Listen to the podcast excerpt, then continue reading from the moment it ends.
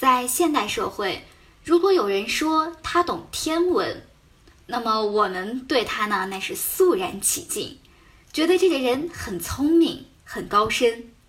但是明末清初的顾炎武，就是那个说天下兴亡，匹夫有责的人，他曾经说啊，三代以上，人人皆知天文。意思是说啊，在夏商周时期，基本上每个人都或多或少的懂一些天文知识。比如，农夫会说“七月流火”，富人会说“三星在户”，儿童会说“龙尾浮沉”，就连手边的小兵也会说“月离鱼壁”。可能大家听不懂了啊，这都是什么玩意儿？其实。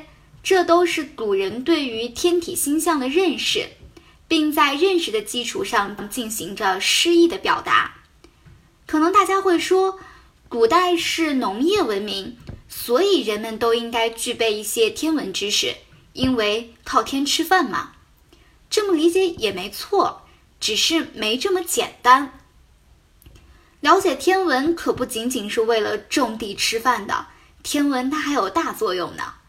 在《周易》当中有这样一句话，叫做“关乎天文以察时变，关乎人文以化成天下”。这句话是对谁说的呢？是对治理国家的人说的。就是说啊，想要治理好国家，说难也难，说简单也简单。难呢，是因为有千头万绪的事情要去处理；说简单呢。其实把握好两个方面就可以了，一个是天文，一个是人文。天文讲的是自然运动的规律，人文呢说的是人间伦理的秩序。之所以说这些啊，是因为天文学对当今的大多数中国人来说几乎是盲区了。更令人遗憾的是，咱们今天污染比较严重。啊，抬头望不见满满天星斗，也看不到灿烂的银河了。所以，我们对天文的感性认识啊，也是越来越少，对天空的感情越来越淡。那怎样唤起、唤醒我们的感情呢？读诗是最有效的办法。今天呢，我们一起来看一首南宋杨万里写的《霜叶望月》。诗云。人尽穷轩天欲霜，不眠独自不风狼。闲看月走容云走，知是云忙复月忙。这首诗什么意思呢？就是说啊，晚上人们都睡下了，这个时候诗人也打算休息了，但是突然有一种声音打破了夜晚的宁静。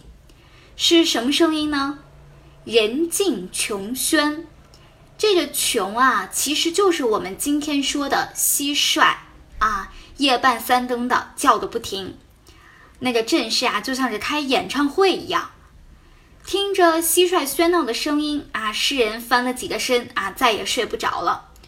索性是睡不着，不如出去走一走，看看这个蟋蟀们是怎么办怎么办演唱会的。当一次他们的听众，于是呢，诗人就披了一件衣服出来，独自一个人在风廊漫步。搁咱们大多数人啊，这晚上被吵醒啊，睡不着觉啊，那一定是火冒三丈的。再搁个暴脾气啊，说不定就说不定就大打出手了。但是，也就是在这种时候，才能看出一个人的修养和一个人的情趣来。其实诗人不光有修养，不光有情趣，而且还是上知天文，下晓地理。这是从哪儿看出来的呀？就从第一句“人尽穷轩天欲霜”看出来的。其实晚上蟋蟀拼命的叫，这呢就预示着天快要下雨了，就是诗人所说的“天欲霜”。这就是啊，听虫叫识天气。好，那走在自家的长廊中，除了听蟋蟀的音乐会，诗人还有什么新发现吗？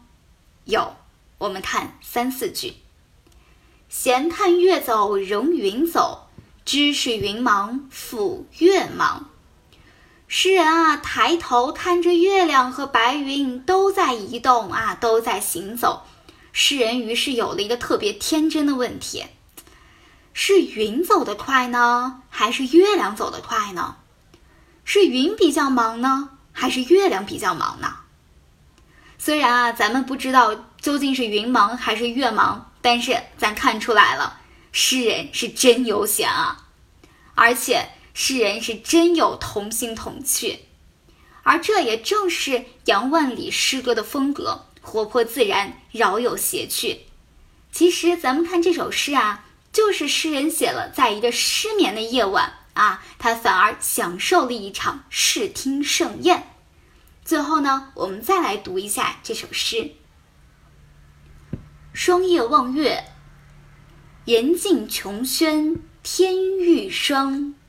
不眠独自不风廊，闲看月走仍云走，知是云忙复越忙。